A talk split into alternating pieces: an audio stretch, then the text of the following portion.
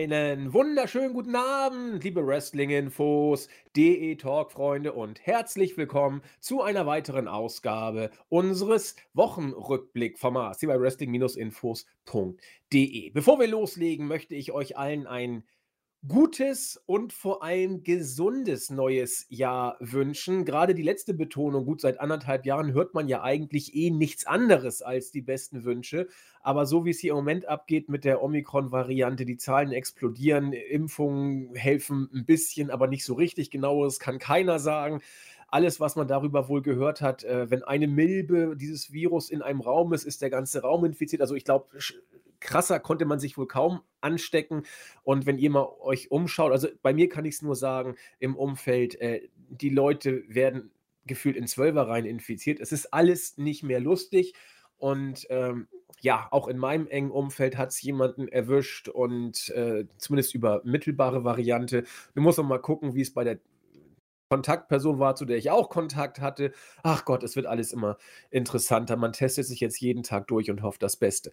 In dem Sinne wollen wir gar nicht groß über das blöde Corona äh, sprechen. Hat man ja eh die letzten Monate gemacht. Passt bitte auf euch auf und kommt denn entsprechend gut ins und durchs neue Jahr. Das heißt, ins seid ihr hoffentlich schon reingekommen. Wir wollen heute die erste Raw-Ausgabe des Jahres besprechen und dann auch gleich den ersten Pay-Per-View, denn wir haben ja mit Day One schon das erste WWE-Event hinter uns und auch da hat Corona leider Pate gestanden und zwar in keiner schönen Art und Weise. Roman Reigns hat es ja nun leider erwischt und man musste improvisieren, wie das gelaufen ist. Darüber spreche ich heute natürlich auch im neuen Jahr mit meiner besseren Podcast-Hälfte aus Wien. Auch er ist gesund, hoffen wir, und gut ins neue Jahr gekommen. Wir beide wohl etwas ruhiger. Umso besser, dass er heute da ist. Herzlich willkommen aus Wien, der Christian, unser Chris. Ja, auch von mir ein frohes neues Jahr an euch alle. Ähm, mir geht soweit sehr gut. Es war, wie gesagt, ähm, auch von dir erwähnt, ein sehr ruhiges äh, Neujahrsspektakel. Aber ähm, ja, ich hatte meinen Spaß, glaube ich, die letzten Jahre zuvor. Da habe ich ziemlich Glück gehabt mit dem Timing.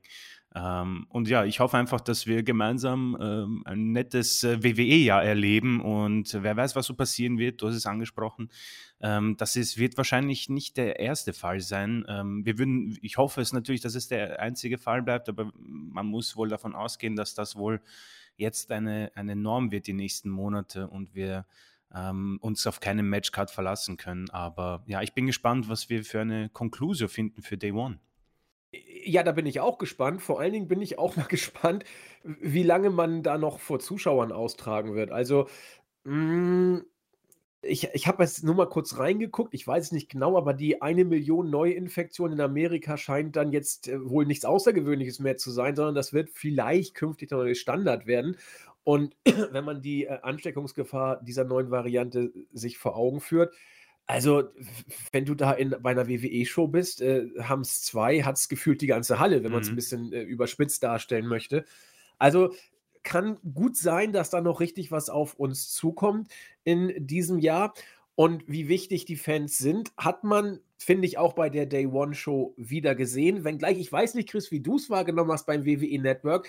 Ich habe das Gefühl, dass die Entrance äh, Themes und auch die Zuschauerreaktion teilweise von den Kameras irgendwie nicht richtig wahrgenommen worden sind. Irgendwie wirkte das bei mir so ein bisschen gedämpft. Ich habe manche Themes nur so ein bisschen aus der Distanz wahrgenommen. Oder war das nur bei meinem Gerät so? Wie hast du es denn empfunden?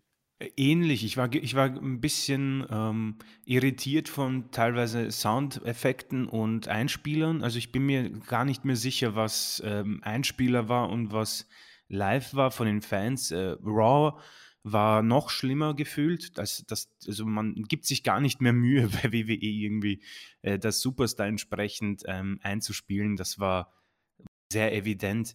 Aber auch, auch kaschieren tut man es gar nicht mehr, nee, habe ich das Gefühl. Gar nicht mehr. Man denkt sich, naja, na eigentlich sind wir jetzt zu spät. Das, das, das Interview hat schon begonnen und dann hat der Superstar schon zwei Sätze geredet und auf einmal ist ein großer Jubel zu hören. Ähm, ja, man, man gibt sich da nicht mehr so viel Mühe.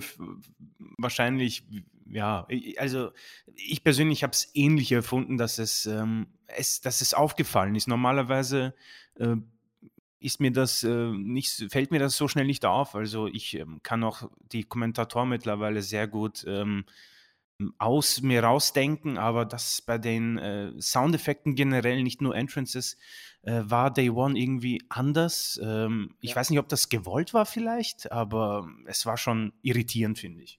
Also es waren bei mir tatsächlich, äh, ich habe es gar nicht auf dem Schirm gehabt, bevor du es gerade erwähnt hattest, dass auch bei Day One teilweise die äh, Zuschauerreaktion, sei es äh, Buhrufe oder mhm. Standardjubel, äh, eingespielt worden sind, als der Betreffende bereits mitten in der Promo war, was äh, sehr ungewöhnlich war, also zeitverzögert, hat man wohl geschlammt. Aber auch teilweise, dass der, der äh, Ring-Announcer irgendwas gesagt hat, dann kam Entrance-Theme und der, ähm, die Ansage hat man klar und deutlich gehört und das Theme war total dumpf teilweise. Also werden wir weiter verfolgen. Mir ist es aufgefallen, ich, Chris offensichtlich auch. Ich weiß nicht, wie es bei euch war. Ähm, deswegen, wenn ihr da auch sowas ähnliches empfunden habt, schreibt mal einfach rein.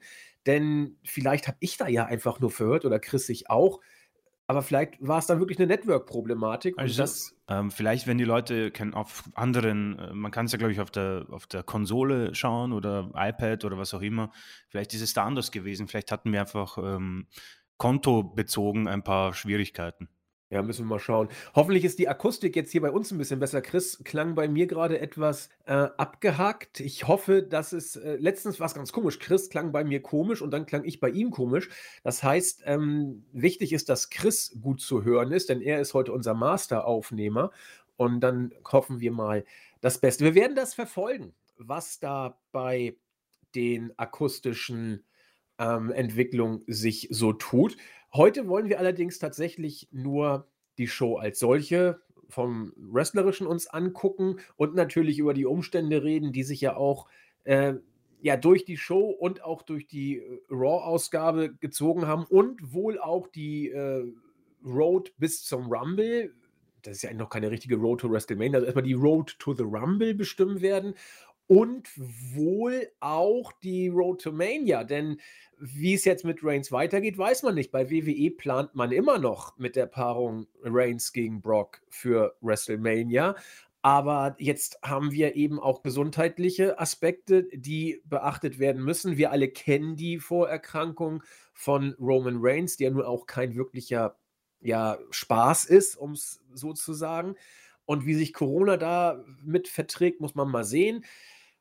Gut, nun heißt es, Omikron soll nicht den allerschlimmsten Verlauf haben, aber meine Güte, jede Krankheit ist individuell und was da jetzt genau ist, weiß man nicht. Man geht bei WWE erstmal auf Nummer sicher und ja, wir können das von mir aus voranstellen. Ich würde es machen. Also Chris und ich haben uns im Vorfeld nicht abgesprochen. Wir haben noch kein Wort über die Raw-Ausgabe und über Day One im Vorfeld verloren. Wir erörtern es quasi jetzt on the fly.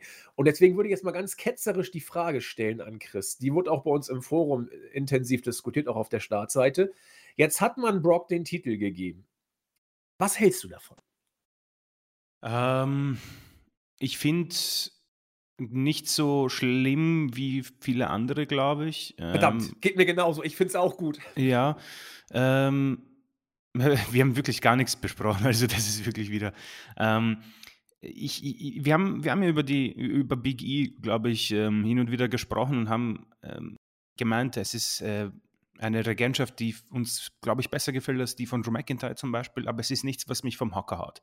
Perfekt. Ja. Ähm, und jetzt hast du eben Brock Lesnar und ähm, ich, ich wiederhole mich wahrscheinlich, aber dieser Mann hat ähm, nicht nur durch ähm, seine sein Gimmick, Veränderung möchte ich sie mal nennen, aber äh, es ist mehr Frische reingekommen dadurch, dass man etwas Variation reingebracht hat, auch mit Paul Heyman, äh, dass er nicht immer da war, dass Brock auch hin und wieder so Andeutungen gemacht hat, dass äh, man diese Fehde ja als eine der wenigen oder vielleicht auch die einzige sehen kann, die wirklich einen langen roten Faden hat, der ähm, spannend zu verfolgen ist. Und ich glaube, das Ganze hat mir Brock Lesnar noch mehr schmackhaft gemacht, beziehungsweise ich habe einfach Bock auf mehr Lesnar bekommen. Das habe ich, um ehrlich zu sein, in den letzten Jahren immer weniger gehabt, weil es tatsächlich immer ähm, sehr ähm, überschaubar war, was passieren wird, ja. Und jetzt muss ich sagen, einfach mit seinem äh, Lumberjack-Gimmick, mit seinem Bart, mit seinem Zopf, mit seiner Art und Weise und auch, dass er was sagen darf am Mikrofon, ist das ähm, ein noch größerer Grund, dass ich sagen muss, weißt du was, ich habe richtig Bock, dass der Mann WWE-Champion ist und bei Raw ist, weil die Show an sich nichts mehr hergibt. Also, ähm, wenn ich Raw mir angeschaut habe, das war ähm, hart langweilig und dann ist wirklich Lesnar dieser Lichtblick und mir kommt es vor, als würde er richtig Spaß haben im Moment. Also ich, ich kann mir das alles nur einbilden, aber in den letzten Road to WrestleManias, wo er dabei war, war das irgendwie so, als würde man, naja, ich stehe die ganze Zeit daneben und Heyman sagt das Ganze und dann äh, lache ich hin und wieder. Aber hier merkt man, dass er vielleicht ähm, echt Bock hat auf diese Fehde und auf diese Regentschaft. Und um vielleicht komplett darauf zurückzukommen, jetzt habe ich so oft gelesen, ja, New Day wird schon wieder betrogen durch Lesnar. Ja, ich habe Mitleid ein bisschen mit Big E, weil er sich, denke ich mal, wirklich angestrengt hat, daraus was Besonderes zu machen. Aber so überrascht war ich überhaupt nicht, weil seine Darstellung bei Raw, unabhängig davon, ähm, ob er jetzt da war oder nicht, ich glaube, bei der letzten Woche konnte er nicht dabei sein wegen oh, Corona. Aber es war schon deutlich zurückgeschraubt mit seinem Hype, mit seinem Status. Und denke mal, dass äh, er Pech gehabt hat, dass Reigns ausgefallen ist. Ich denke, dass er sonst gewonnen hätte. Aber das sagt doch schon, schon deutlich, wo du stehst, wenn du nicht als Champion, als letzter das Match bestreitest. Es ist so eine Kleinigkeit, aber ich denke, es hat schon ganz eindeutige Stimmung gehabt, dass Brock Lesnar als letzter reinkommt. Und ich persönlich muss halt am Ende zusammenfassend sagen, ähm, auch wenn ich es nicht gut finde, weil wir reden immer davon, dass die WWE es nicht schafft, neue Stars zu bilden, weil Brock Lesnar ist, mir kommt es vor, als hätte er sich neu erfunden. Es macht mega Spaß. Es ist was Neues. Er darf mehr reden, was mir auch gut gefällt. Und ich habe Bock drauf. Ich habe richtig Lust auf Lesnar gegen Lashley. Ich hätte auch Bock mit Lesnar gegen Owens. Und ich habe auch Bock auf Lesnar, äh, Lesnar gegen Reigns. Also ich muss da einfach zugeben, dass ich das im Moment wirklich gut finde und mich gefreut habe, dass er den Titel gewonnen hat. So muss ich es zusammenfassen. Ähm, Finde ich total interessant, was du gesagt hast, weil ich es leider, muss ich dir beipflichten, tatsächlich genauso sehe. Und zwar äh, sind wir damit nicht auf Linie des Mainstreams, zumindest nicht auf äh, Linie des Mainstreams bei uns äh, im Forum oder auf der Startseite. Du hast die Punchline eben gebracht. Ich glaube, ich werde sie sogar in die Überschrift des Podcasts nehmen. Mehr Bock auf Brock. Das ist so ein schönes Schlagwort irgendwie. Das kann man genauso flach wie es ist, aber bringt das auf den Punkt. Ich habe das ist der beste Lesnar, den wir haben seit 2014, 15 für mich. Das ist mhm, so ja. unglaublich. Das letzte Momentum hatte er damals, als er äh, John Cena beim SummerSlam 2014 weggefrühstückt hat. Und das ging so ungefähr bis, bis Mania im Jahr drauf, wo der Cash-In von äh, Seth Rollins kam. Das war so die, die stärkste Brock-Phase, die es gab. Danach wurde es dann äh, ein bisschen zart, zag, ich weiß, ich kann das Wort immer nicht so schön, ich muss es noch lernen, dieses äh, österreichische Wort für zäh. Äh, und, und jetzt ist äh, Brock, du hast gesagt, er hat sich neu erfunden. Ob er es wirklich gemacht hat, ich weiß es nicht, aber es kommt auf jeden Fall so rüber. Der Typ, der ist ja richtig lustig. Und wenn, wenn der irgendwas macht, äh, du guckst hin. Es ist egal, mhm, ob ja. er einfach nur lächelt, ob er böse guckt. Er, er, kann ja lustig sein und wenn er dann einfach nur einfach aufhört zu lächeln und dann dich anguckt, du, du guckst hin als Zuschauer. Und dieses, dieser, diesen Effekt, den hat sonst keiner. Nein, auch nicht Roman hat diese Art von Effekt derzeit bei WWE. Ich, ich war wirklich ähm, überrascht, dass man Heyman jetzt wieder Lesnar zur Seite stellt. Denn du brauchst es nicht. Lesnar braucht derzeit kein Heyman. Ich, ich, glaube zwar, dass Heyman ihn noch stärker macht, weil die beiden interagieren können, was derzeit großartig ist. Auch bei Raw hat mir richtig gut gefallen, wie die beiden da äh, harmoniert haben. Aber wenn du fragst, wer braucht Heyman derzeit mehr, Brock oder Roman, gibt es für mich gar keine Diskussion. Dass Roman äh, derzeit äh, Heyman viel mehr braucht, als dass äh, Brock Heyman braucht. Und das finde ich ein bisschen kritisch. Was mir auch nicht gefällt, die Art und Weise, wie das gerade gelaufen ist, äh, deutet für mich, vielleicht liege ich damit aber auch falsch, deutet für mich äh, ein Turn-an von beiden, dass Brock auf Sicht Richtung Heel geht wieder und Roman jetzt ohne Heyman wieder zum Face äh, gehen könnte, was tödlich wäre. Mhm. Für, für, für Reigns wäre es tödlich. Brock wird es egal sein, so wie alles andere. Der hat im Moment äh, sich neu definiert. Und ich habe auch schon gesagt, ja, man baut keine Stars auf, habe ich ganz oft gehört und gelesen. Und jetzt ist es wieder Brock. Für mich ist das so konsequent. Wenn du Brock in dieses Match packst und ein Riesenmatch gegen Reigns bei Mania willst, dann ist es für mich fast die beste Option, ihn hier auch gewinnen zu lassen. Denn äh, jetzt wieder Reigns gegen Lesnar gebracht zu, äh, hätte, äh, wenn man wieder Reigns gegen Lesnar gebracht hätte, dann hättest du eine Matchserie gehabt, wieder bei Mania das dritte Match. Und ich finde, eine Matchserie kann entweder an Fahrt aufnehmen oder sie kann so einen Teebeutel-Effekt haben. Und da wir Reigns gegen Lesnar schon mal hatten, wäre ich vielleicht, das ist hypothetisch, nicht so gehypt gewesen auf Reigns gegen Lesnar bei der nächsten Mania, wenn wir vorher schon zwei Matches gehabt hätten. Jetzt kannst du es als die große Payback-Schlacht aufbauen, äh, um Rache für Saudi-Arabien zu nehmen, so nach dem Motto. Und du gehst, wenn alles glatt geht, mit zwei Champions äh, in dieses Match. Champion Brock gegen Champion Roman. Äh, ich finde das geil. Auch was ich gehört habe, dass äh, alle anderen jetzt im Fatal Five-Way-Match aussehen wie Deppen. Wir werden auf das Match noch zu sprechen kommen. Finde ich nicht. Ich auch also nicht. überhaupt nicht. Ich finde sogar, dass, dass alle wenn irgendeiner im Ansatz etwas verloren hat, dann vielleicht Big E. Und sogar Big E finde ich nicht als jemand, der da äh, als Loser rausgeht. Für mich hat Big E sogar dazu gewonnen. Für mich hat jeder in dem Match dazu gewonnen, tatsächlich. Wirklich jeder. Lashley auch. Lashley hatte ihn fast zur Aufgabe, so wie die Story erzählt wurde. Er hatte ihn ja schon äh, im Finisher und Brock war auf den Knien. Das war ein Detail, das äh, man ruhig registrieren kann.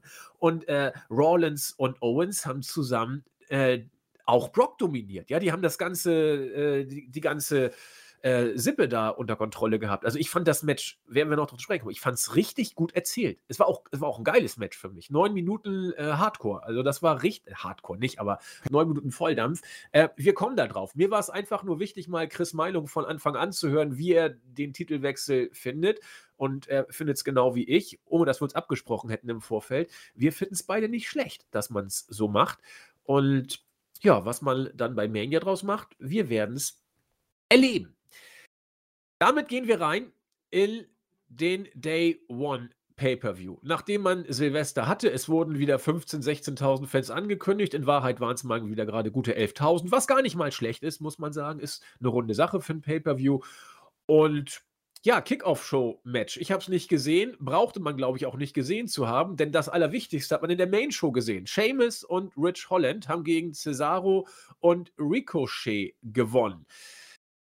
Ja, Rich Holland erst ein bisschen sloppy gearbeitet, dann wohl die Nase gebrochen. Das sah schon übel aus. Weil wie das sah richtig Ricochet, fies aus. Erst landet er voll auf der Nase von Holland und dann tritt er auch noch ungewollt nach. Also da hat er es wirklich doppelt gekriegt. Infolgedessen schied Holland aus dem Match aus. Nach dem White Noise hat man auch Ricochet aus dem Match geschrieben und dann war es dann Cesaro gegen Sheamus. Ja, schade. Also ich finde die Idee eigentlich ganz gut, dass man hier mit Sheamus und Holland ein Tag-Team aufbaut. Cesaro und Ricochet klingt jetzt auch blöd. Warum denn nicht? Hängen ja eh beide in der Luft und äh, ist zwar eine Verlegenheitslösung, aber besser als gar nichts. Und Sheamus und Rich Holland haben ja sogar storyline-mäßig eine, eine Gemeinsamkeit oder eine, eine, ein, einen gewissen roten Faden, so Holland als der Fanboy und Seamus als das Idol und so. Ja, was gibt es dazu zu sagen? Man muss, ich weiß nicht, ist schon klar, wie lange Holland ausfällt, ob er mit Maske antritt. Ich habe noch nichts gehört. Weißt du Näheres? Ähm, um ehrlich zu sein, weiß ich auch leider nichts. Ähm, ich weiß, also es sah schon richtig fies aus. Also es sah schon mm, nach einer größeren Verletzung aus, aber ich bin mir sicher, also ich, ich kann mir vorstellen, dass man relativ schnell sowas ähm, obligat, also man, man, kann ja in den Shows halten mit so einer Maske, das hat man ja mit James auch gemacht. Und ähm, ich denke, dass dieses Tag-Team, ich finde es gar nicht mal so schlecht, weil die beiden ergänzen sich sehr gut und sie haben so ein ja, ähnlichen, ähnliches Gimmick, einen ähnlichen Stil. Und ähm, was Ricochet und Cesaro angeht, man kann ihnen, glaube ich, nur äh, wünschen, dass man ein Tag-Team bleibt und vielleicht hin und wieder mal in ein äh, Tag-Team-Titelmatch kommt. Ähm, ansonsten befürchte ich, dass das schon beim nächsten Quartal vielleicht die Entlassung schweben könnte äh, bei beiden. Das ist schon ein sehr, sehr tiefer Fall. Ähm, Cesaro noch vor nicht allzu langer Zeit im Universal-Titelmatch sogar. Äh, Ricochet ja, seit seinem WWE Championship Match gegen Brock Lesnar oder Universal Championship, keine Ahnung, als er so deutlich verloren hat wie niemand anderes, ist es äh, mit äh, tiefem Fall nach unten gegangen. Ähm, sehr, sehr schade. Ähm, am Ende hast du da ähm, sehr viel, also vier sehr talentierte junge Männer oder jung, sehr talentierte Männer. Aber mit Cesaro und Ricochet ist das natürlich, ähm, wie so oft äh, auch schon erwähnt von mir, von uns, ähm, eine sehr ähm, tragische, sehr, sehr, sehr schade. Aber wie gesagt, vor allem bei Cesaro sind wir uns, glaube ich, einig, dass das so eine Kevin Owens Geschichte ist mit nur weniger Geld und er sagt sich, weißt was, ist in Ordnung. Das ist mein Leben, das ist meine Karriere. Schlecht bezahlt ist es auch bei ihm nicht. Und ähm, ja, mal hoffen, dass er vielleicht ähm, auch nicht durch eine Entlassung überrascht wird, sondern, keine Ahnung, Bestandteil bleibt und hin und wieder aushilft im Main Event oder eben bei der Kickoff-Show. Ja, ich glaube auch. Also Cesaro und WWE, das ist eine Geschichte, die von beiden Seiten, glaube ich, mit Respekt behandelt wird. Cesaro weiß, wo er steht, er weiß, was er erwarten kann und was er vor allem nicht erwarten kann. Und WWE weiß um seine Loyalität und um seine wrestlerischen Fähigkeiten und um die Tatsache, dass man ihn überall einbauen und einsetzen kann, ohne dass er jemals quaken wird. Ich meine, Cesaro ist über 40, der wird jetzt ähm, seinem Karriereende entgegenarbeiten, ist immer noch topfit, immer noch drahtig, immer noch ein toller Worker der, der ist, glaube ich, nicht von einer Entlassungswelle gefährdet. Gut, jeder, jeder ist mittlerweile gefährdet, muss ja, man sagen, ja. aber ich glaube schon, dass er da doch relativ sicher im Sattel sitzt. Was mit Seamus und Holland passiert, muss man mal abwarten. Man hat schon schlimmere Ideen gesehen, ob jetzt, wie gesagt, Holland damals, wir haben ihn ja auch so ein bisschen belächelt bei seinem Debüt und sah alles nicht so toll aus. Aber jetzt lässt man es mit Seamus mal angehen. Wir werden das verfolgen und äh, wünschen ihm auf jeden Fall gute Besserung, denn das war mal, ja, Eben, gut, dass Ricochet nicht der schwerste ist. Wer weiß, wenn da irgendwie Big oh Show oh, ja. auf ihn gelandet wäre, das hätte auch ganz anders ausgehen können. Oder, oder Omos, oh mein Gott. Äh, aber gut, Omos wird solche Moves nicht machen. Das ist schon mal, schon mal ganz praktisch. Ja, und dann äh, ging die Main Show los. Und wir hatten den Opener, den man immer als Opener bringen kann, die Usos gegen New Day. 17 Minuten gab es. Chris hat es im Vorfeld gesagt, das kann man immer machen, das wird ein gutes Match, aber wir haben es schon zu oft gesehen. Ich würde es jetzt, wo ich das Match gesehen habe, genauso zusammenfassen. Oder gibt es noch mehr dazu? Es war ein gutes Match, Punkt. Ja, äh, wirklich, das äh, werden wir ziemlich kurz halten können. Es ist das erwartete Match der beiden. Ähm, ich würde nicht sagen, dass sie besser waren oder dass sie schlechter waren als früher, aber sie haben ihre Qualität gehalten und äh, ganz ehrlich, wenn es den Main Event nicht gegeben hätte, wäre das für mich Match of the Night. Also das sagt, glaube ich, genug aus über dieses Match, also was ich davon halte. Ja, also ich denke auch, das war, das war, man kann es fast schon sagen, ein typisches New Day äh, Usos Match. Hohes Niveau, gut aufgebaut, gut inszeniert, gut umgesetzt.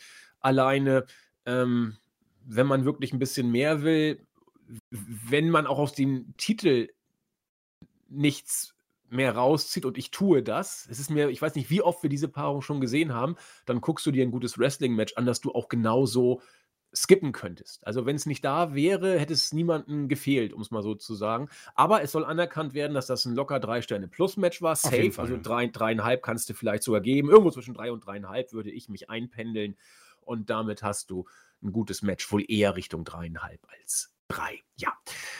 Ähm, kommen wir zum ersten Tiefpunkt. Das ist nämlich dem zweiten Match des Abends.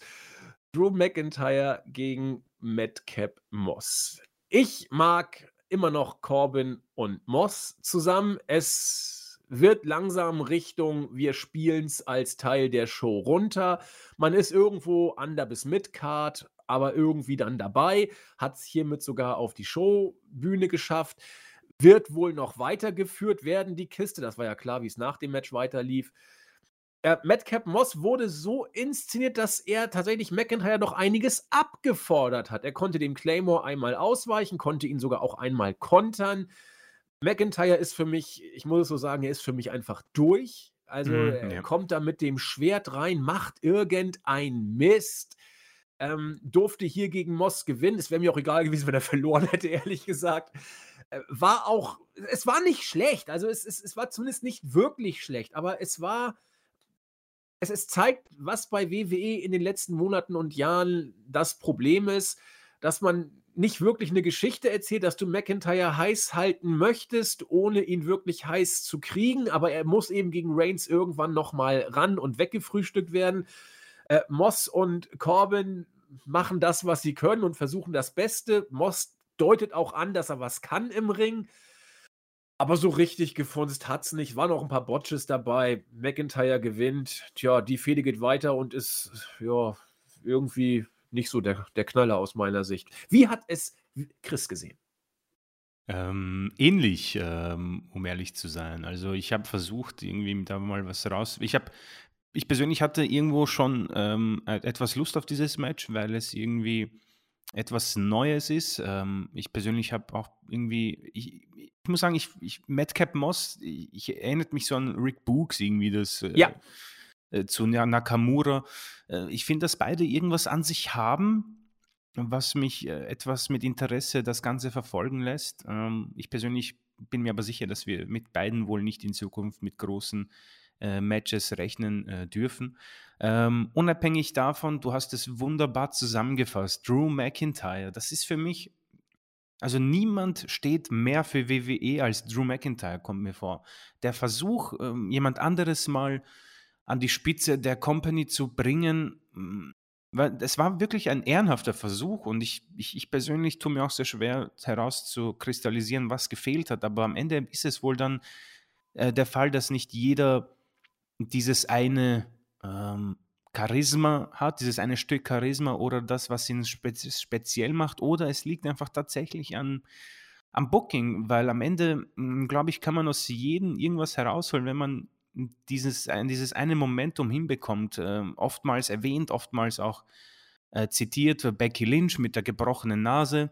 Ähm, natürlich hat Becky wohl irgendwas mehr, aber ich, ich, ich, ich würde nicht mal sagen, dass sie vom Charisma mehr hat als Drew McIntyre, sondern das Ganze war dann halt ein Selbstläufer. Zumindest sehe ich das so.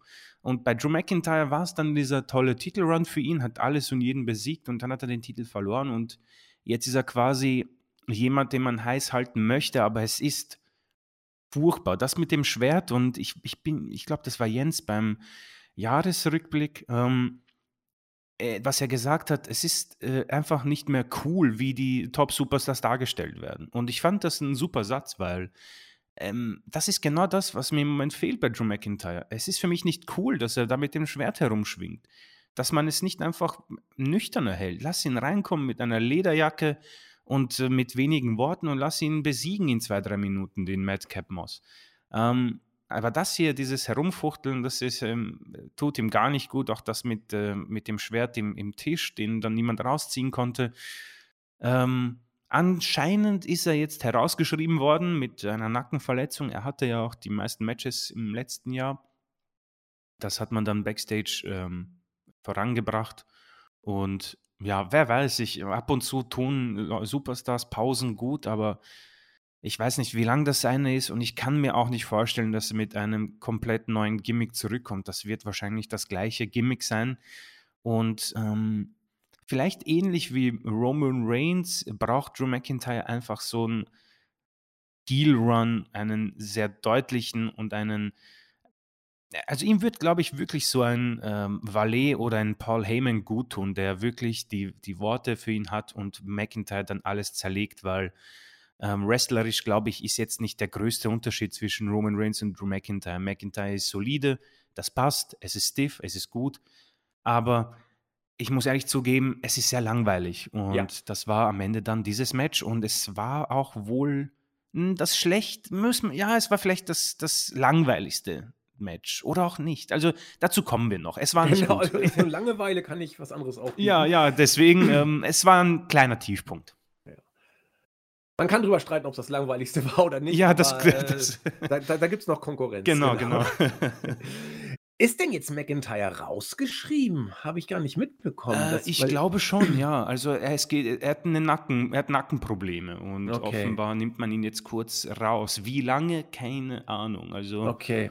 Weil eigentlich musst du ihn ja als Übergangsredner für Reigns irgendwann noch bringen. Das, das, also dafür ist, hat man ihn zu lange heiß mhm. gemacht und ich glaube, man kann ihn nur für Reigns heiß machen. Wir haben jetzt den Rumble. Ich weiß nicht, ob Reigns im Rumble antreten wird, ob er bis dahin überhaupt wieder gesund ist oder ob er ein Singles-Match kriegt. Wenn er ein Singles-Match kriegt, muss McIntyre eigentlich der, der Gegner sein, denn sonst sehe ich bei SmackDown niemanden, der da im Moment sonst Titelkandidat sein könnte. Ich muss nochmal nachgucken, aber darüber können wir ja bei der nächsten Ausgabe uns nochmal verschärft Gedanken machen. Ansonsten lassen wir uns überraschen über das, was WWE uns da zusammen buckt.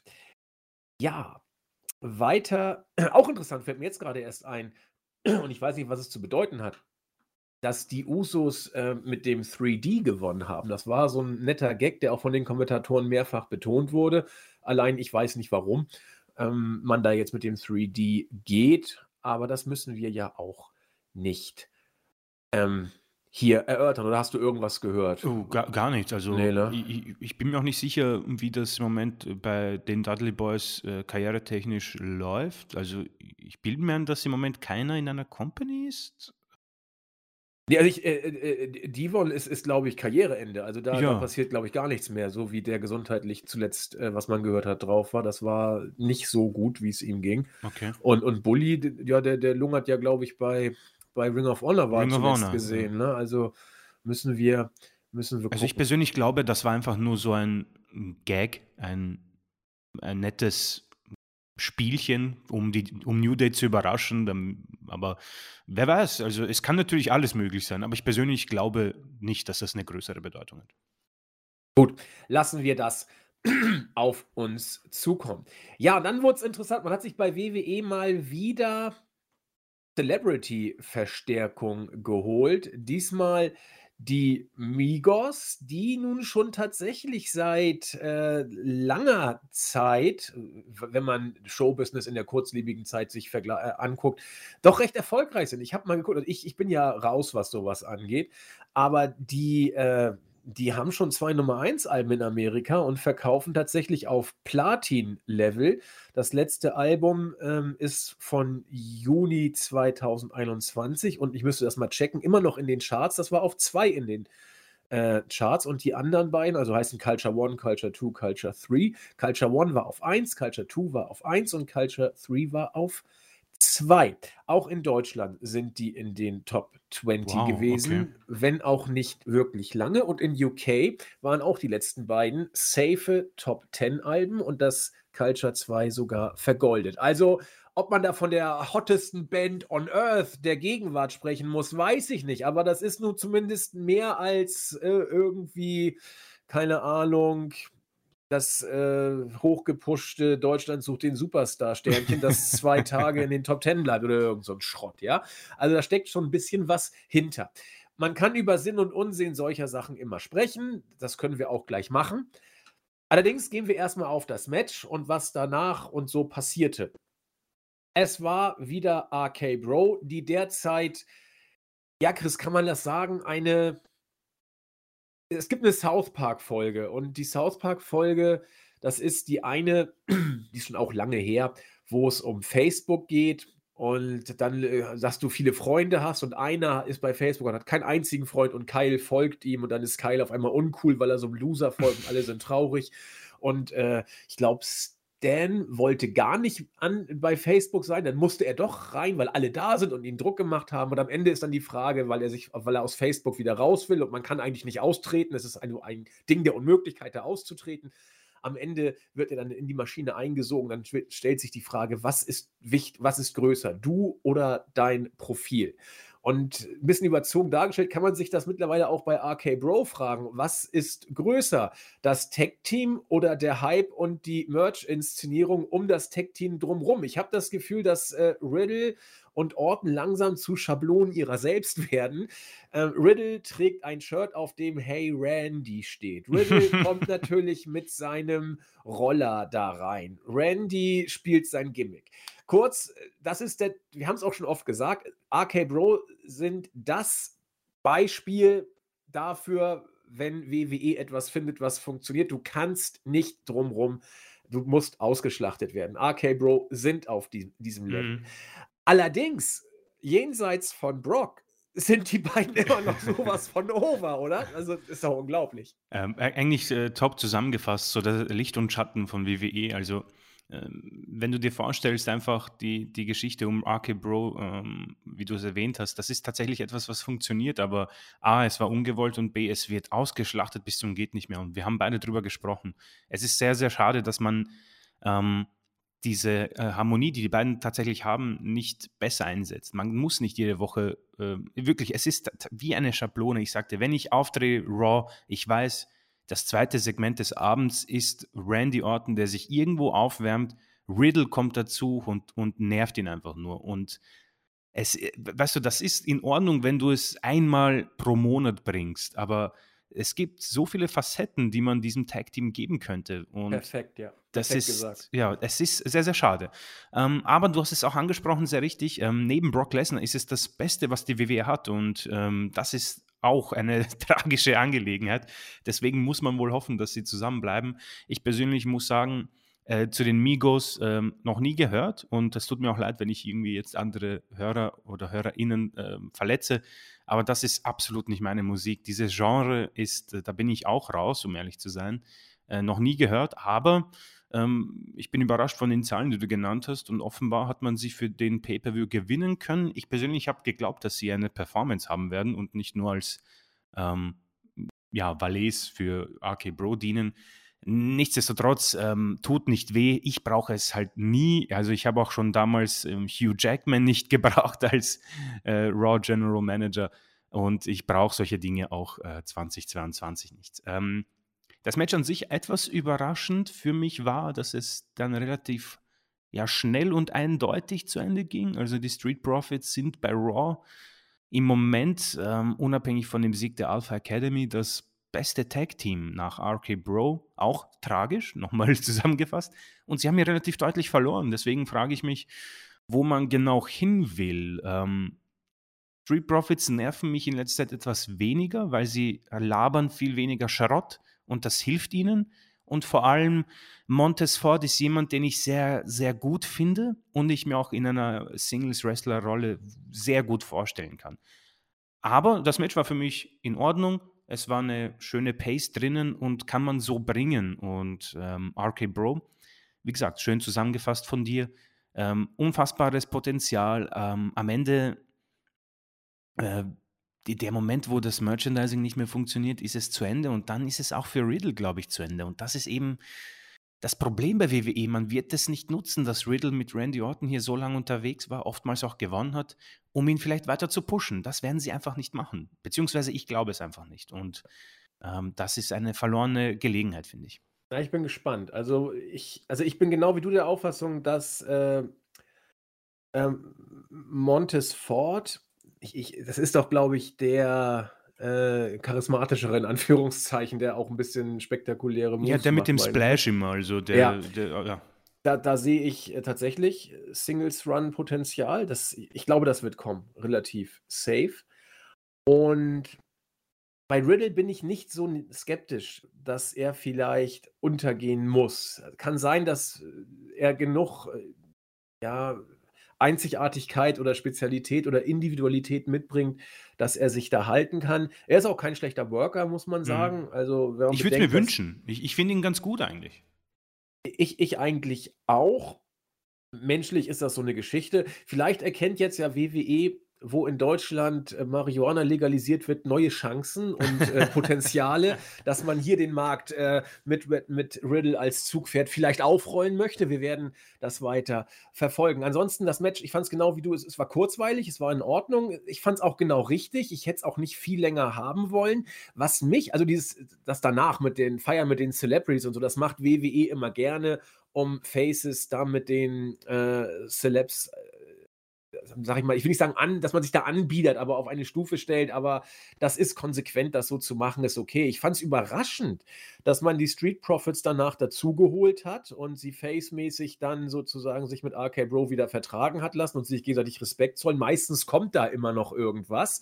Fand ich richtig gut, dass da kein Cheap Shot nachher kam. Das ist, sollte man viel häufiger machen, nicht mehr irgendeinen so scheiß Cheap Shot da reinzubringen. Was mich am meisten fast gewundert hat, vielleicht täuschte das auch, aber auf mich wirkte es so, schon bei der Entrance und auch bei der Feier, dass Randy Orton unglaublich Bock hatte. Ja. Das hat mich so, der hatte Bock auf das Match, der hat sich richtig reingekniet, der hat mit den Fans interagiert, der hat mit den Celebrities äh, geschakert. Ich war überrascht. Der ist auch äh, top in Shape, der der Junge ist im ihre Moment. fit, das ist ihre.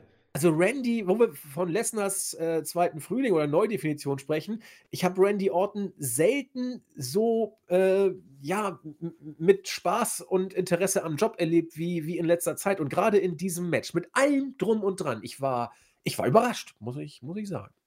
Ja, ich auch. Äh, vor allem Orten, Orten zwischen 2012 und 2020 war echt irgendwie immer nur das Gleiche. Und ja.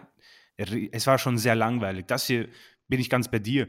Er kommt da rein und äh, erstmal winkt er die Migos zu sich, feiert mit den Fans, streckt den Gürtel in die Höhe. Ich so, was ist, wieso Orten jetzt schon wieder 20 oder was ist los?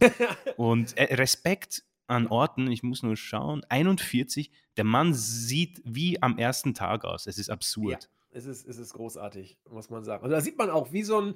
Und ich finde es faszinierend, bei Randy Orton kannst du eigentlich beide Sätze bringen, die sich eigentlich komplett widersprochen, äh, widersprechen.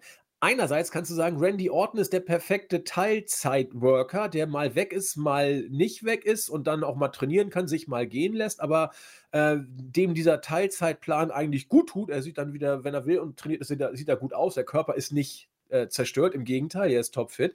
Andererseits musst du sagen, Randy Orton ist eigentlich nie wirklich weg. Der ist eigentlich immer dabei. Also diese beiden Sätze widersprechen sich. Aber der, der hat mal eine entspannte Karriere hingelegt. Also immer dabei, immer hart gearbeitet, aber trotzdem gefühlt immer im Urlaub. Also besser kannst du es eigentlich nicht machen.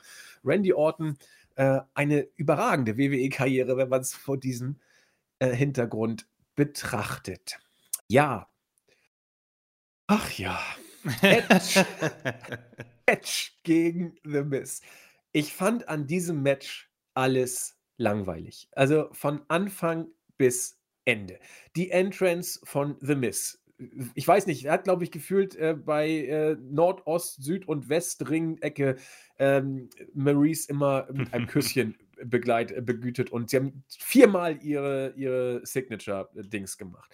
So, dann äh, kam Edge der ähm, ja, bei der, bei der Entrance so ein bisschen auf den Nostalgie-Effekt gemacht hat, dann, äh, glaube ich, als das Team losging, am lautesten gebrüllt hat. Zumindest hat man nur ihn gehört. Das war auch so, wo die Akustik, finde ich, überhaupt nicht passte so richtig, weil ich mich richtig auf dieses You Think You Know Me gefreut habe mhm. und dann mhm. auf das, dass dann die Halle explodiert. Ich habe nur ihn gehört, weil die Akustik scheiße eingestellt war.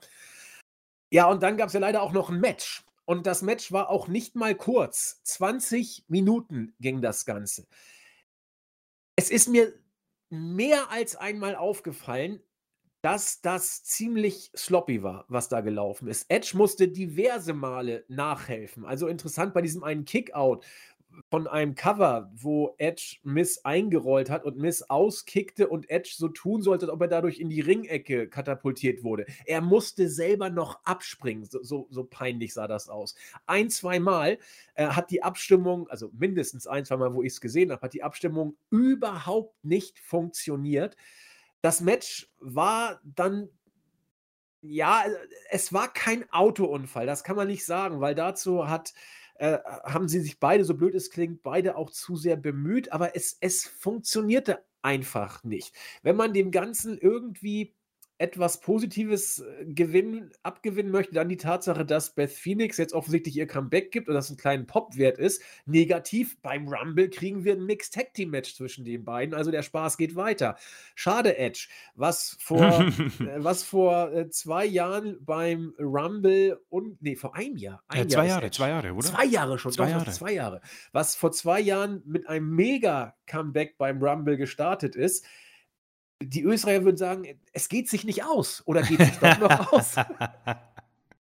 nee, also äh, erneut muss ich sagen, gehe ich da in, in allen Wörtern und Sätzen mit. Ähm. Okay, gleich das nächste Match fängst du an, das kann ja wohl nicht wahr sein. nee, ich meine, das ist ähm, am Ende, ich, es ist so, ich habe genau das erwartet. Ich habe genau 20 Minuten erwartet. Es ist dieses, ich glaube, gefühlt ist das Backstage bei Vince so ein äh, ein, ein Co-Main-Event. Ich glaube, dass man wirklich hier, das ist eine große Paarung bei WWE. Ja.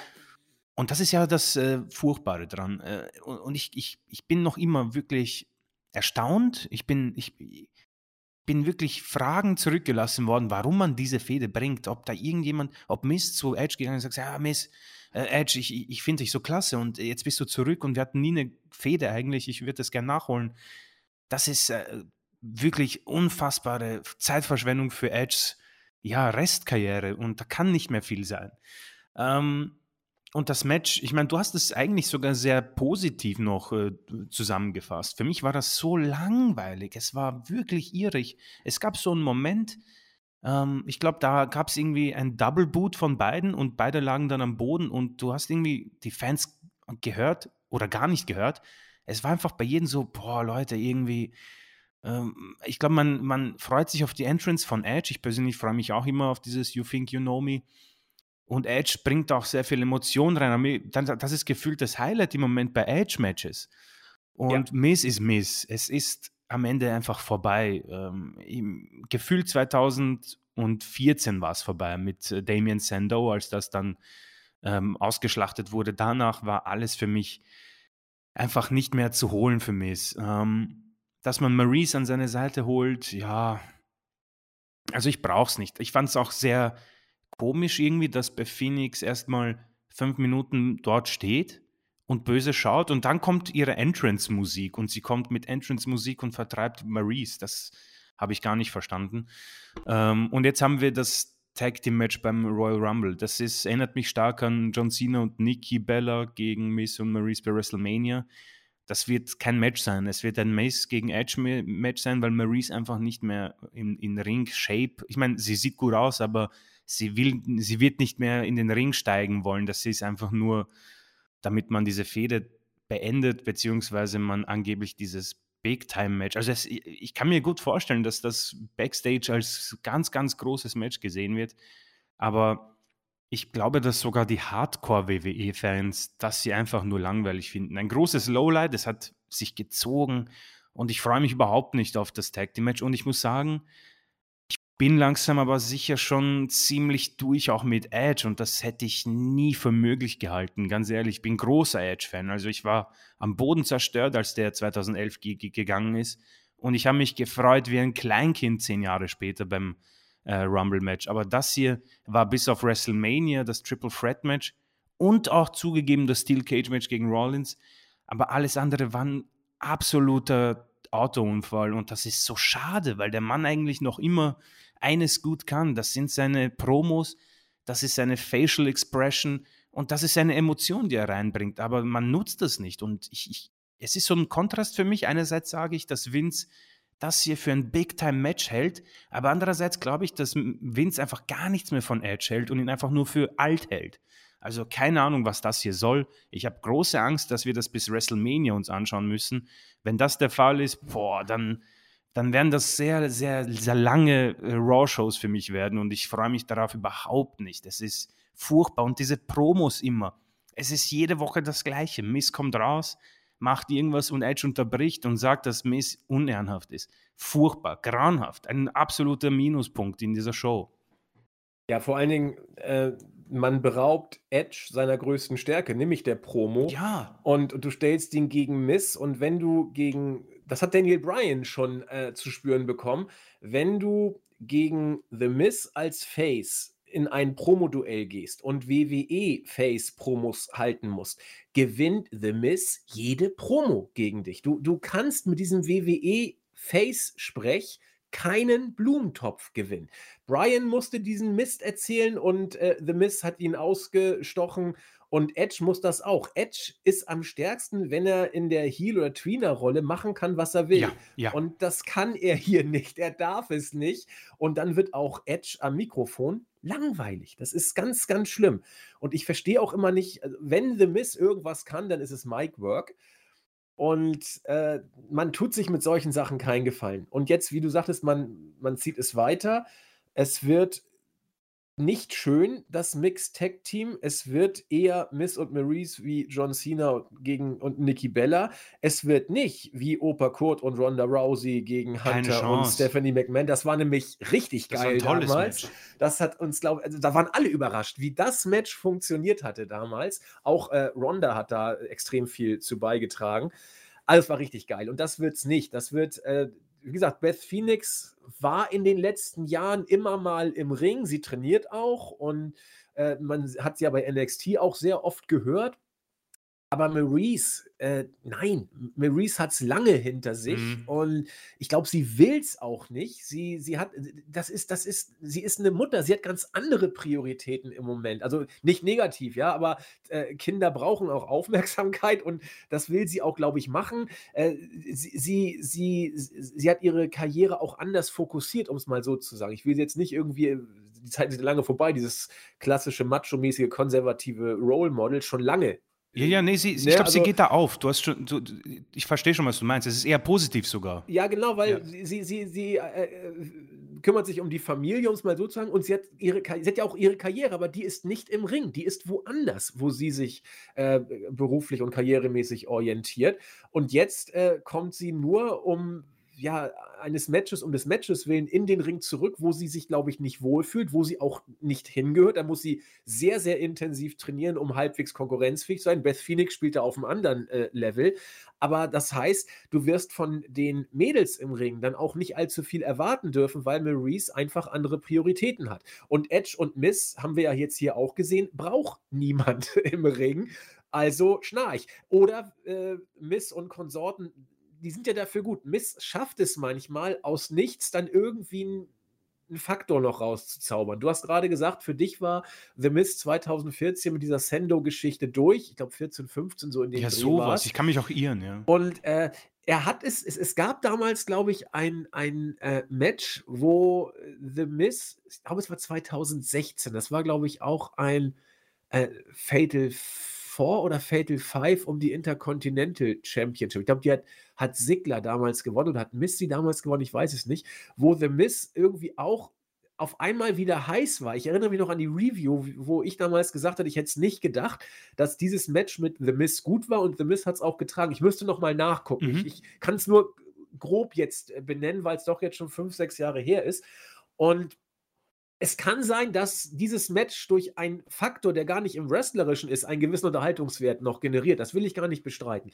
Aber aufs Wrestlerische sollte man da vielleicht nicht unbedingt setzen, wenn das Match hier ein Fingerzeig sein soll, zumindest. Denn das war nicht das Gelbe vom Ei. Beim nächsten Match bin ich sehr auf dich gespannt. Becky Lynch gegen Liv Morgan. Bist du? Äh, gerne. Äh, Ja, also ich, ich werde zugeben, dass ich mir etwas schwer getan habe, das wirklich äh, mit einer Meinung äh, zu präsentieren, dieses Match Becky Lynch gegen Liv Morgan. Ich sehe hier gerade 17 Minuten.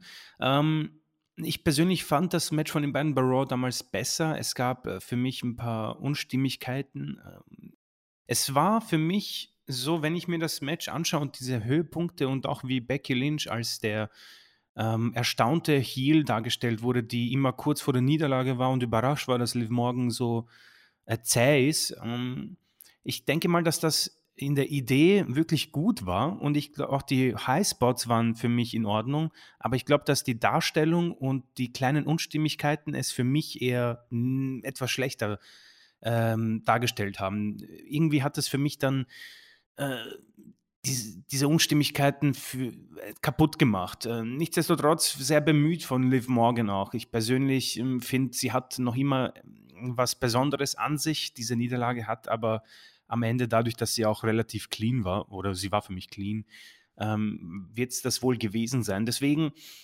äh, als- Co-Main-Event etwas zu wenig, aber die beiden haben sich bemüht, aber es wird für mich nicht in Erinnerung bleiben. Ich persönlich tue mir jetzt schon schwer, mich daran zu erinnern. Nettes Outfit von Becky wieder mal und, ähm, boah, weiß nicht, drei, drei, drei Sterne, würde ich sagen. Das ist so für mich irgendwie der Stempel drauf. Ähm, ein Titelmatch für Raw Women's Championship, keine Ahnung, da gab es schon äh, ziemlich äh, großartige Matches und das hier konnte dann wahrscheinlich auch Becky einfach nicht äh, gut genug tragen. Ich glaube, dass Liv vielleicht ein Jahr, zwei zu, zu früh in ein solches Match gekommen ist. Und wie gesagt, alles an dieser Fehde, glaube ich, war in der Theorie wirklich sehr gut. Ich fand auch, dass man die Fehde sehr gut dargestellt hat. Ähm, Becky als Heel und sie hat sich auch neu definieren können. Aber die Umsetzung, es hat an, an vielen Ecken und Enden ein bisschen was gefehlt und äh, wenn man das alles dann zusammennimmt, war es für mich dann ein bisschen zu wenig. Aber drei Sterne sind für mich absolut in Ordnung und kann man definitiv so machen. Ähm, wie gesagt, Raw-Match war besser. Ich finde das interessant, dass du es in Relation zum Raw-Match bewertest, denn ich habe es nicht gesehen, dieses Raw-Match. Und ich kenne jetzt nur diese Paarung Mhm. hier. Und ich fand's gut. Ich fand's überraschend richtig gut. Also auch 3 Sterne plus safe würde ich hier geben, weil, ähm, das Match relativ kurzweilig war, dafür, dass man mit 17 Minuten doch recht lang gegangen ist. Äh, genau wie du fand ich die Art und Weise, wie die Mädels sich interpretiert haben und auch ihre Rolle rübergebracht haben, gut. Ich fand Becky gut, die da so 'n bisschen leicht psychomäßig manchmal mit sich Ja, gehadert stimmt. hat und, äh, schon, äh, aufm Weg in die Klapse teilweise wirkte. Ich fand Liv Morgan gut, die als als Underdog und, äh, ja, Fighting Contender mit dem Herz am rechten Fleck alles probiert hat. Es war auch vom vom Match her überraschend ordentlich, auch weil Becky trotz der Ungenauigkeiten, die man teilweise gesehen hat, auch mit ihr, fand ich, ganz gut harmoniert hat und sich da nicht irgendwie als den Superstar inszeniert hat, der irgendwie sagte: „Ja, komm, über dich gehe ich kurz weg und wir worken das hier zu Ende und ich gebe dir auch keine paar Minuten, dass du gut aussiehst. Ich ich work bewusst langweilig das runter“, so nach dem Motto. Fand ich ich fand ich hin dass ich's nicht gesehen habe. Die Becky hat hat alles gemacht, um Liv Morgan gut aussehen zu lassen. Sie wirkte ebenbürtig, war ein zweimal ja auch relativ gut davor. Und für mich war's, äh, eins der besseren, äh, WWE-Mädels-Matches, die ich in längerer Zeit gesehen habe. Und deswegen würde ich beiden hier, äh, 'n Kompliment machen und bei den Sternen irgendwo zwischen 3 und, äh, ja, knapp, ja, 3,5 ja doch, kann man kann man machen. 3 und 3,5 Sterne ist jetzt nicht abwegig. Also, sind Chris und ich gar nicht so weit auseinander mit irgendwo zwischen 3 und 3,5. Chris eher bei 3, ich 'n Tick drüber. Mhm. Und, Äh, äh, hättest ja. du dir Liv irgendwie als Champion gewünscht oder vorstellen können? Nein, hätte ich mir nicht. Ja. Also, ich hätte es mir nicht vorstellen können und ich hätte es mir irgendwie auch nicht gewünscht, weil, ähm, dafür ist Mania zu nah dran. Dafür Stimmt, ist ja. Liv nicht zu nicht groß genug im Moment. Und dafür würde ich Liv Morgan gerne noch 'n bisschen den Test of Time, äh, gehen lassen, um zu gucken, ob ihr Gimmick auch in 'n paar Wochen oder Monaten funktioniert. Denn dass da Potenzial ist, finde ich, kann man immer mehr erkennen. Da wächst was. Ich finde es immer noch bescheuert, dass man sie dieses eine Pre-Show-Match damals, äh, hat verlieren lassen. Boah, ja. es ist Pre-Show, juckt keinen, so ist WWE-Logik, aber das das fand ich damals so blöd, dass man das gemacht hat. Und gut, ich soll mich daran jetzt auch nicht festhalten, alles richtig, aber fand ich 'n bisschen blöd, weil sie eigentlich, wenn man sich die Mädels anguckt, sie hat sich echt Stichwort Brock orient äh, erfindet sich neu. Sie hat viel aus sich gemacht in den letzten Monaten und deswegen würde ich's ihr gönnen irgendwann, aber ich habe weder mit einem Titelwechsel gerechnet, noch hätte ich ihn sehen wollen, weil du musst eigentlich mit Becky zu Mania gehen Mhm. und mal gucken, wer's dann wird. Ob's dann Liv wird, ob's dann Bianca wird, äh, ob's jemand ganz anderes wird. Keine Ahnung, das müssen wir dann abwarten. Ja, und dann war Main Event Zeit. Wir haben's ja schon gesagt, Lesnar kam rein, weil Reigns ausfiel. Damit fiel der eine äh, der andere Main Event auch automatisch ins Wasser, sodass wir Rollins, Owens, Lashley und Big E und eben Brock hatten. Chris und ich haben über diese Art von Matches schon ein, zweimal gesprochen. Es gab, äh, das Match Brock gegen Goldberg bei Mania, das, glaube ich, 5 oder 6, 7 Minuten damals ging und auch ähnlich inszeniert Ja. war, nämlich volle Power. Wir haben manche, ähm, Multi-Man-Matches gesehen, auch mit Brock, die auch ähnlich waren. Und das sind die Matches ich habe jetzt mit Chris noch nicht drüber gesprochen, aber das sind die Matches, die uns A grundsätzlich gefallen und in denen Brock eigentlich immer gut aussieht. Für mich war's hier wieder genauso. Das war ich habe mich gefreut von Anfang bis Ende, 8,5 Minuten Feuer und, äh, komischerweise fand ich's richtig gut erzählt. Ich fand da alles gut in diesem Mhm. Match. Und ich ich lehne mich da jetzt auch weit aus'm Fenster, aber ich möchte es auch gerne erklären. Ähm, wir haben's in der Einführung schon gemacht. Wir haben oft gelesen, dass jetzt gibst du Brock den Titel und damit ist das ganze Raw-Roster beerdigt. Alle sehen jetzt doof aus. Chris und ich haben's eben schon gesagt, wir sehen's nicht so.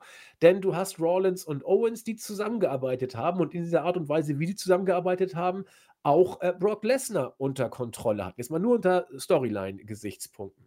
Du hast Bobby Lashley, der Brock Lesnar in seinem Finisher hatte und auch schon auf den Knien hatte. Also sieht Lashley auch gut aus. Er wurde nur dran gehindert, weil ein anderer Worker dann eingriff. Also auch das ist jetzt nicht das Schlechteste. By the way, von ähm, Paul und Brock auch bei Raw aufgenommen übrigens. Sie haben, das fand ich auch geil, um mal kurz auf Raw vorzugreifen, sie haben jeden Gegner gut aussehen lassen und Respekt gezollt. Sie haben Big E Respekt gezollt, sie haben Lashley Respekt gezollt und auch Rollins und Owens haben sie Respekt gezollt. Und du hast gesagt, Big E hat auch gewonnen. Gehe ich mit. Man könnte mhm. sagen, er hat den Pin gefressen.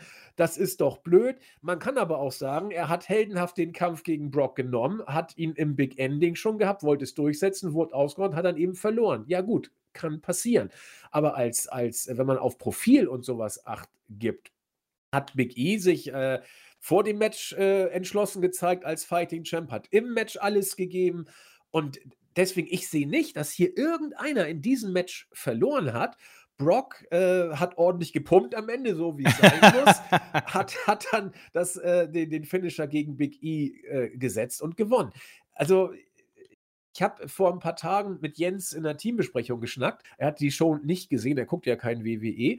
Und ähm, habe ich nur gefragt, ob irgendjemand was zur Show gesehen hat. Und da meinten sie, äh, meinte Jens, nö, meinte ich übrigens, Main Event fand ich richtig gut. Da meinte er, ja, waren ja auch nur acht, neun Minuten, so suffisant wie Jens eben ist.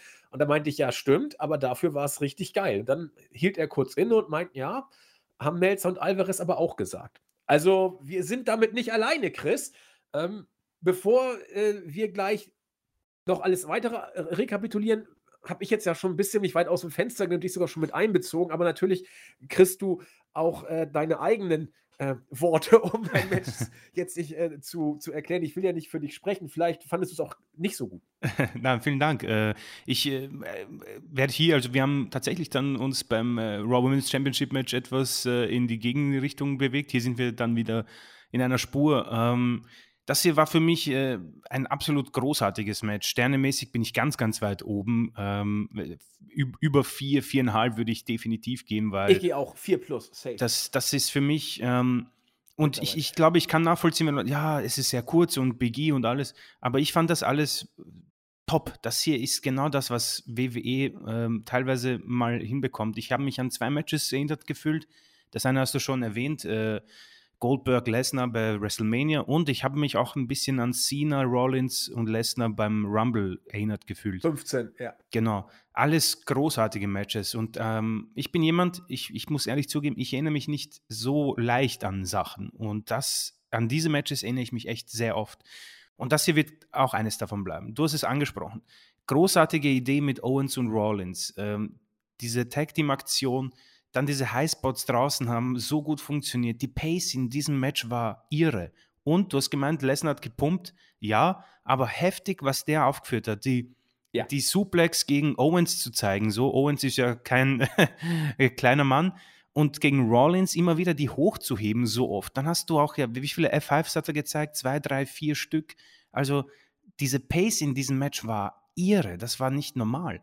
Und Stichwort Big E das, was mir halt persönlich sehr gut gefällt, ist, als Fighting Champion, er hat sich nie darüber aufgeregt, dass aus seinem Singles-Match mit Rollins ein Fatal Five-Way wurde.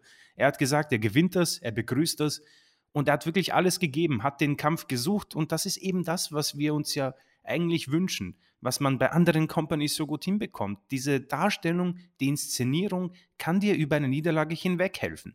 Ich glaube, wir beide haben auch darüber gesprochen, bei Raw gab es vor einem Monat dieses Fatal Four-Way Leiter-Match. Und wir haben beide ges danach gesagt, auch wenn Rollins gewonnen hat, wir finden, dass Rey Mysterio, Finn Balor und Kevin Owens nach dieser Niederlage trotzdem gut ausschauen, weil die Inszenierung war gut, sie haben es alle gut probiert und man hat dann halt verloren, weil es ist ein Multiman-Match, das kann relativ schnell gehen. Und hier komme ich zum Stichwort, es kann schnell gehen, acht Minuten. Es sind halt viele Typen drin. Das kann sehr schnell gehen. Es sind ja nur drei Sekunden nötig. Deswegen kann ich das diesbezüglich auch gut verteidigen. Und dann hast du noch Bobby Lashley. Und das ist das, was dieses Match für mich so großartig macht. Du hast weiter nach vorgedacht. Und das ist das, was wir WWE sehr oft negativ ansetzen. Sie haben schon Lashley herausgekoren, okay? Hat man gemerkt und das nimmt ein bisschen die Spannung raus, aber man muss ja die Dirt Sheets nicht lesen. Aber Lashley hat den Spear angesetzt gegen Lesnar außerhalb des Rings, hat ihn den Spear im Ring verpasst, den Hurtlock und hat den Pin nicht gefressen, sondern er hat dann am Ende sogar intensiv in Richtung Brock geschaut, der erstmal ein bisschen Luft schnappen musste. Das war richtig geil. Das, das war, war, richtig gut. Das war mega. Großartig, WWE. Ähm, das hier war ein tolles Match. Und was für mich halt sehr wichtig ist in, in, einem, in einer solchen Show, der Main Event muss passen. Und dann kann man über manche Sachen hinwegsehen. Und deswegen wird auch Day One für mich eine sehr gute Benotung bekommen, weil das hier werde ich so schnell nicht vergessen. Und es wird wohl ziemlich sicher nicht mehr so ein hohes Niveau geben in diesem Jahr bei WWE. Sie haben, glaube ich, das Feuerwerk äh, jetzt äh, verpulvert. Kann natürlich sein, aber ich glaube, dass wir sowas nicht mehr sehen werden so schnell. Ähm, richtig cool und deswegen äh, sehe ich hier keinen Verlierer. Das Einzige, wo ich vielleicht mit Leuten mitgehen kann, okay, Big E muss nicht unbedingt den Pin nehmen. Das kann am Ende dann wirklich No Owens nehmen. Der hat das am Ende, äh, der kann das am Ende sehr gut kaschieren. Ähm, aber das tut hier nicht weh. Und für mich ähm, muss ich sagen, ich sehe hier wirklich keine, keinen Grund, nicht auf viereinhalb Sterne zu gehen. Ähm, aber es ist am Ende Geschmackssache. Ich denke, dass es viele Leute einfach gefällt, wenn ein Main-Event-Match ähm, schön aufgebaut wird, ähm, mit ein paar ähm, Haltegriffen, mit ein bisschen Aufbauen und dann gibt es Bam, Bam, Bam, Finisher, auf Wiedersehen. Kann ich nachvollziehen, ist auch kein Problem, aber ich persönlich muss hier einfach sagen, ich habe richtig viel Spaß gehabt bei diesem Match. Und das ist irgendwie das Wichtigste. Richtig cool. Über den Sieger haben wir uns schon unterhalten. Vollkommen richtig, meiner Meinung nach, unserer Meinung nach. Und ich bin gespannt, wie man das ähm, beim Mania lösen wird. Aber ich denke, darüber sprechen wir noch. Also Unif Stichwort Unification oder was auch immer. Ja, wir haben ja noch ein bisschen Zeit. Ne? Bis dahin, das werden wir auf uns zukommen lassen. Aber äh, ausgehend nochmal oder Bezug nehmend auf das, was Chris gerade gesagt hat, weil ich es eben genauso sehe. Wir, wir, wir machen ja immer wieder AEW und WWE-Vergleiche. Das werden wir uns auch nach wie vor nicht nehmen lassen. Hm, und wir sagen natürlich oft platitüdenartig oder schlagwortartig WWE Sports Entertainment, AEW Professional Wrestling. Ein Vergleich, der in dieser Pauschalität natürlich hinkt, ohne Ende, wissen wir auch. Aber wenn man irgendwie Schlagworte verwenden will, ist es vielleicht nicht das Blödeste. Was ich bei WWE, wenn man von diesem Wort Sports Entertainment weggeht, das, das haben wir auch schon ein, zwei Mal verwendet, dieses Wort, und ich finde es eigentlich richtig gut. Was ich von WWE erwarte, wenn es gut ist, äh, es ist Popcorn Wrestling. Ich will Popcorn Wrestling mhm. sehen, also Unterhaltung, eine gute Show, da soll was passieren, alles ein bisschen over the top, aber es soll unterhalten. Und das hier war Unterhaltung pur. Ich fand es richtig gut. Man kam, es war ein, ein, ein, buntes Feuerwerk sozusagen. Man ist von der Sekunde 1 bis zur Sekunde 2 nicht rausgekommen. Und das finde ich auch, die, die Zeit, es ist doch geil. Ein Kampf muss doch auch mal schnell zu Ende sein können. Dieses ewige in die Länge ziehen und dann äh, liegen die dann wieder im Ring rum und kommen dann wie durch ein Wunder beide wieder schnell auf die Beine. Es ist doch bescheuert. Hier gab es Feuer, bis der Tank leer war und dann war der Tank bei Big E eben leer und dann war der war das Ding vorbei. Ich finde sowas großartig, wenn du so eine Inszenierung hinsetzt und nicht erst da, das, dann liegen sie zwölf Minuten auf dem Boden und sind aber wieder topfit auf einmal. Leute, das ist doch bescheuert. Das war richtig, richtig schön. Ja, das war Day One. Ähm, Chris hat ihn ziemlich positiv gesehen, ich nicht so positiv, erkenne aber an, dass ein guter Main-Event über vieles hinwegtröstet, zumal wir mit äh, New Day gegen die Usos, mit ähm, äh, Liv Morgan gegen Becky und auch mit RK Bro gegen die Street Profits ähm, drei Sterne plus Matches hatten oder drei Sterne, beziehungsweise drei Sterne plus Matches hatten. Und ab drei Sternen geht ein gutes Match los, plus einem aus Chris und meiner Sicht vier Sterne Main Event. Da kannst du nicht viel meckern, ja. Mhm. Also mhm. da, da hast du eben eine ordentliche Show oder bis, eine äh, gute Show gesehen. Und äh, was ich zum Main Event abschließend noch sagen möchte, bevor ich Chris dann Raw übergebe, dieser Main Event ist, ist so ein Match, das bei mir zumindest, die Amis sagen, it, it grows on me. Also es, es wächst äh, im Laufe der Zeit. Ich habe nach dem Pay-Per-View direkt geschrieben, ein Match zwischen dreieinhalb äh, und vier Sternen. Dann nachher habe ich mich korrigiert und meinte, ja, vier Sterne kann, sollte man hier vielleicht sogar geben. Und mittlerweile bin ich dabei, vier Sterne musst du hier eigentlich geben und eigentlich sogar drüber gehen, wenn man eben diese Sterne-Diskussion führen möchte. Man muss sie ja nicht führen. Aber wenn, dann äh, muss ich hier eigentlich vier, vier ein Viertel Sterne geben. Chris ist sogar bei viereinhalb. Das war richtig gut. Und äh, das Match wird in der Retrospektive bei mir sogar etwas besser. Ja, und äh, der, der den Main Event gewann, war auch der, der bei Raw zuerst den Auftritt hatte. Chris, wie war es denn bei Raw? Ähm, ja, da, so gut Day One irgendwie war, oder sehr gut, also es war für mich so eine Sieben-Punkte-Show von zehn, ähm, war Raw leider dann eher mühsam und äh, schwierig anzusehen. Ähm, interessant finde ich irgendwie, man hat bei Raw jetzt mittlerweile wieder die Matchzeiten sehr gekürzt, also es erinnert mich ein bisschen an dieses NXT 2.0, irgendwie acht Matches und keines geht über drei Minuten. Ähm, aber angefangen eben mit Brock Lesnar und wie wir oftmals erwähnt haben, wenn er rauskommt, dann äh, bin ich nicht auf Twitter oder sonst wo, sondern dann schaue ich tatsächlich mal ähm, konsequent da rein. Und ja, seine, seine, seine Art und Weise ist einfach, ähm, ich eine, es ist so, so eine Frechheit, wie, wie, wie der Typ seine, sein Gesicht ähm, in, äh, in Gestiken und Mimiken hüllen kann. Kommt rein, lacht und ähm, er holt sich die Stahltreppe, wirft sie problemlos über das oberste Seil und stellt sich dann drauf und sagt, ähm, acknowledge me, um Roman Reigns eine quasi zu geben. Und lacht sie auch gleich tot. Und lacht sich. es ist, weißt du, ich glaube bei ihm einfach, dass er dieses Acknowledge-Ding, diese, dieses Gimmick von Reigns privat einfach nur lustig findet und er das Oder einfach peinlich, jetzt, ja, peinlich und deswegen so, haha, acknowledge me. ähm, richtig gut und ja, Heyman Paul küsst ihm die Hand, ja. auch es ist so gut, Heyman. Äh, und ganz, ganz kurz, das haben wir, glaube ich, nicht erwähnt, wie, wie genial war Heyman, als Reigns ihn gefeuert hat und in sein Ohr geflüstert hat, ja, my Tribal Chief, ja, my Tribal Chief. Das ist, der Typ ist unfassbar. Es ist wirklich, Heyman ist the, the gift that keeps on giving. Ähm, und dann und dann ist es halt äh, am Ende äh, die Heyman-Sache. Ja? Äh, er nimmt dann das Zepter in die Hand und äh, das Gute war richtig schön, alle Herausforderer ähm, gut dargestellt. Hat vor allem gute Worte für Big E und äh, Lashley äh, gehabt. Und Lesnar wird halt wieder Champion aller Champions dargestellt. Das ist die Sache, die wir gekannt haben, nur in ein bisschen einer anderen Art und Weise danach wurde es halt, ähm, außer ja, du will, willst du willst du es für Segment für Segment na, oder? Nein, müssen wir nicht. Ich wollte den nur kurz den Satz, in, äh, der Gedanke, der mir dann kam. Bitte. Ja, le leider ging die Show danach ja weiter. Leider. ja, das stimmt. Das ist das Problem an dieser Show. Nee, wir ähm, müssen es nicht Segment. Gott, ja, du kannst dazwischen grätschen einfach, genau. Ähm, ja, äh, äh, RK Bro, wie gesagt, habe ich schon erwähnt, Orton und Riddle mit ihren, mit der Ausschlachtung verlieren dann relativ schnell gegen Alpha Academy. Das kommt auch ein bisschen aus dem Nichts. Ähm, aber man muss irgendwie wohl Herausforderer ähm, herausbringen und das hat man hiermit gemacht. Äh, ob das beim Rumble stattfindet oder nächste Woche, ähm, ein bisschen Zeit haben wir noch bis zum Rumble. Ähm, ja, ich freue mich persönlich auf Chad Gable. Der, der Mann ist wirklich sehr stark im Ring. Auch so eine Cesaro-Sache am Ende ähm, wird nie wirklich mehr draus werden. Und RK Bro haben wir besprochen. Dann, dann wird es halt sehr mühsam. Ähm, außer das Segment mit Lashley, das fand ich sehr gut, wie er fokussiert war und äh, bereit ist, Lesnar fertig zu machen.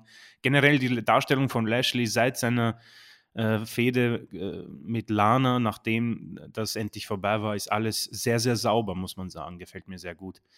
Das mit dem 24-7, ich möchte darüber nicht reden. Das, ist, das, das nervt mich nur und ich bin immer kurz davor, einfach das hinzuwerfen. Also dann grauenhaft. reden wir nicht drüber. Dann reden, gehen wir grauenhaft. weiter. Ähm, dann das Segment, ja, Becky Lynch. Es ist ein Segment, das habe ich oder das haben wir, die Raw schauen, ähm, schon oft gesehen. Also sie ist jetzt ganz offiziell der Heel, der sich über die Fans aufregt und äh, sich selbst overbringt. Sie hat sich mit einem schönen Gemälde äh, verglichen und kann nicht glauben, wie gut sie eigentlich ist. Und äh, im Moment ist sie wohl das Nonplusultra, muss man sagen. Ähm, Wollte ich gerade reingrätschen. Ähm, ist sie ja leider auch im ja. Moment. Ne? Also sie, sie ist jetzt wieder anders, sie ist neu, aber schon wieder gut, finde ich. Sie macht es, sie macht es wirklich sehr, sehr stark. Also ich persönlich ähm, habe im Moment weniger Probleme wie ganz am Anfang, als sie zurückgekommen ist, mit gleichem Outfit, mit gleichem Moveset, mit allem. Und das hier ist mal eine, eine sehr schöne Sache. Und ich finde, ähm, auch wenn ich das Match persönlich nicht so gut fand wie du. Aber ihre Darstellung als dieser Heel-Champ, der ein bisschen die Kontrolle verliert und nicht glaubt, ob sie gewinnen kann, das, das finde ich sehr, sehr gut und sie macht das auch toll. Ähm, sie überstrahlt halt diese Women's Division gerade sehr, sehr stark. Wenn ich mir vorstelle, es kamen heraus Liv Morgan und Bianca Belair. Wie gesagt, Liv Morgan hat die Matches beide verloren. Äh, Bianca Belair hat auch alle ihre Matches gegen Becky verloren. Auch wenn Bianca für mich der größere Star in diesem Ding war als Liv Morgan, ist es natürlich für mich im Moment oder für mich persönlich sehr schwierig, sie als Herausforderin zu sehen. Dann schaue ich persönlich wieder auf die Gefährten Asuka, Charlotte und wie sie alle heißen, auch wenn ich das nicht will, aber das sind dann am Ende die besseren Matches. Bailey, Sasha Banks, Ronda. Ähm, es ist im Moment, darüber kommt man im Moment nicht weg. Ähm, Alexa Bliss wird nächste Woche ihren Weg zurück zu Raw bringen. Ist eine Idee vielleicht für Rumble oder Mania? Muss man schauen, in welcher Art und Weise Alexa zurückkommt. Aber das, dazu können wir die nächsten Wochen nutzen, um darüber zu reden. Auf jeden Fall, Becky kann sich hier durchsetzen und ein Statement setzen. Wir werden das Triple Threat Match bekommen. Doudrop ist dann nämlich auch noch drin. Ich persönlich weiß nicht, wer hier gewinnt. Ich kann mir am Ende sogar alle drei vorstellen, einfach nur um das Ganze zu überbrücken. Ähm, wer den Frauen-Rumble gewinnt, das ist vielleicht eine Sache, die ganz spannend ist, weil ich kann mir im Moment bei Becky und WrestleMania nicht viel vorstellen, was ja Big-Time-Feeling in mir auslöst. Ähm, ich, ich persönlich hätte auch nicht so Lust auf Bianca, aber könnte damit leben. Ähm, ja, Women's Tag Team Championship, Rare Ripley, es tut mir wirklich leid. Wenn ich, wenn ich sie umarmen dürfte, würde ich es machen und sagen, weißt du was, es ist wirklich scheiße. Es wird alles wieder gut. Es wird alles wieder gut. Es gibt Optionen. Aber nicht Leben. bei WWE. Nicht bei WWE. Also die wird hoffen, dass dieser Vertrag ausläuft. Ganz ehrlich, sie sieht nicht glücklich aus. Das ist furchtbar. Ähm, zu den anderen Damen, ja, ja, es ist, wie gesagt, Queen Selina es ist ein bisschen Kontrast in ihrer Karriere drin. Ähm, sie regt sich sehr viel auf über die Schwierigkeiten bei WWE, kommt dann halt zurück und wird gepusht und ja, weiß ich nicht. Ist, ist in Ordnung, okay. Ähm, Street Profits gewinnen ihr Match, sind Teil des Rumble-Matches, ist in Ordnung. Ähm, wie gesagt, nerven mich weniger als noch vor ein paar Monaten. Solange sie nicht so viel unnötigen Scheiß reden, ist das ein sehr gutes Tag-Team, um ehrlich zu sein. Gefallen mir tatsächlich besser. Ähm, Doudrop, genau, habe ich schon erzählt. Ja, das ist vielleicht interessant. Ähm, Damien Priest und seine Regentschaft. Er hat jetzt hier Dolph Ziggler besiegt nach dem Reckoning. Und ich sehe gerade, ich habe da einen kleinen äh, Fehler gemacht, muss ich ausbessern. Ähm, aber diese Regentschaft, ich kann sie im Moment überhaupt nicht einschätzen. Es ist, er gewinnt zwar regelmäßig und er hat halt viel präsente äh, Sachen am Start bei Raw, aber es ist irgendwie für mich sehr blöd, dieses Gimmick, dass er ausrastet und dann die Augen aufreißt. Ich finde das, ich das irgendwie ziemlich dumm. Ich finde das nicht so gut. Es steht ihm überhaupt nicht. Ähm, ich fand ihn cooler mit alter Entrance Music und einfach ein Dude, der Bock hat zu wresteln und ähm, man, ich denke, es hätte gereicht, wenn man einfach sein Charisma, das er hat und sein Aussehen benutzt und nicht irgendwie dieses Ja, ich raste aus, wenn mir jemand eine Ohrfeige verpasst.